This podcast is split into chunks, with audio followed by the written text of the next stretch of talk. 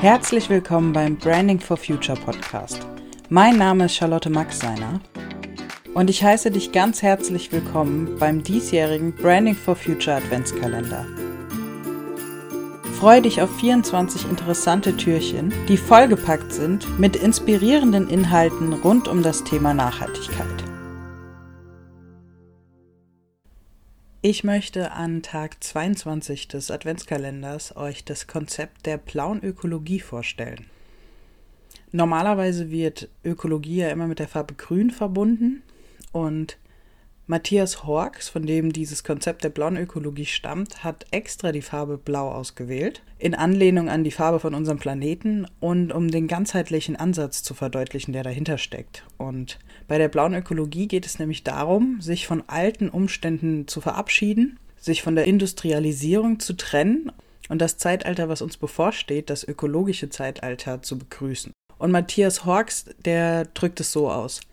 Die blaue Ökologie begreift Ökologie nicht mehr als Zwang zum Verzicht, sondern als lustvolle Befreiung von zu viel. Was das genau heißt, ist, dass in diesem neuen Zeitalter ökologisches Handeln zu einer Norm wird. Das heißt, wir verstehen dann biologische, nachhaltige und kreislauffähige Produkte und Dienstleistungen als selbstverständlich und dass wir ökologisches Denken als Haltung verinnerlichen und leben.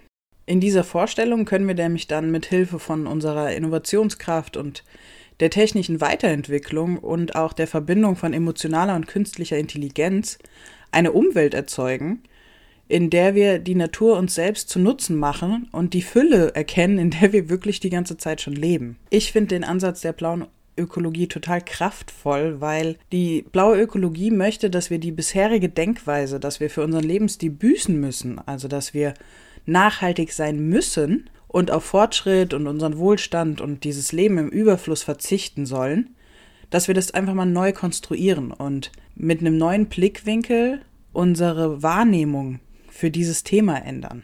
Weil bei unserem jetzigen Verständnis von Nachhaltigkeit laufen wir ja permanent mit einem schlechten Gewissen rum. Wir wollen noch nicht nachhaltig sein, wir denken, dass wir es müssen. Also wir müssen CO2 reduzieren, wir müssen Wege finden, wie wir den Planeten retten. Und wir stellen uns irgendwie, egal wie wir es machen, immer über die Dinge. Entweder sehen wir uns als Retter der Welt und sehen das als Motivation, oder wir sehen uns als Schänder der Welt und denken, wir müssen Büße tun. Und bei der blauen Ökologie geht es vielmehr darum, wie wir mit den Ressourcen, die uns zur Verfügung stehen, umgehen.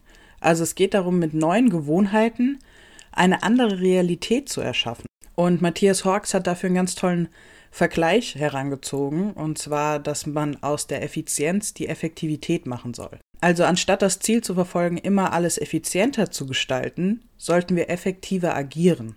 Und um zu verdeutlichen, was damit gemeint ist, ähm, habe ich ein Beispiel für euch. Und das Beispiel ist ein Baum. Ein Baum wächst ja nur sehr langsam, weil die Photosynthese ist ein langwieriger Prozess.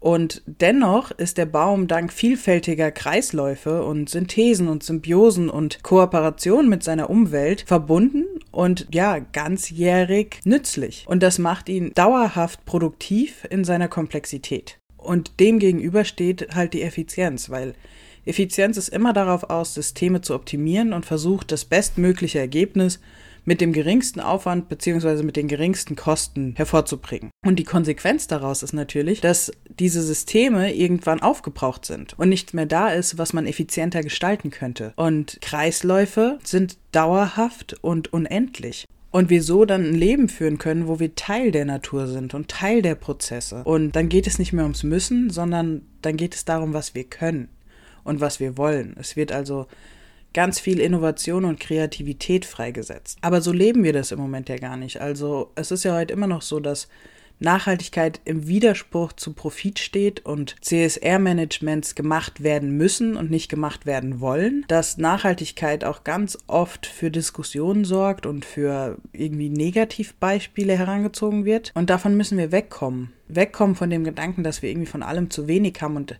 immer weniger da sein wird, weil wir selber können beeinflussen, ob wir das zulassen oder ob wir anfangen, umzudenken, neue Gewohnheiten etablieren, neue Denkweisen annehmen und uns einfach in diese Kreisläufe der Natur einfügen. Also dann geht es ja eher darum zu gucken, wie kann ich einen Beitrag leisten, innovativ zu sein und für mich selbst auch einen Vorteil aus der Nachhaltigkeit zu ziehen. Weil so denken wir bisher gar nicht.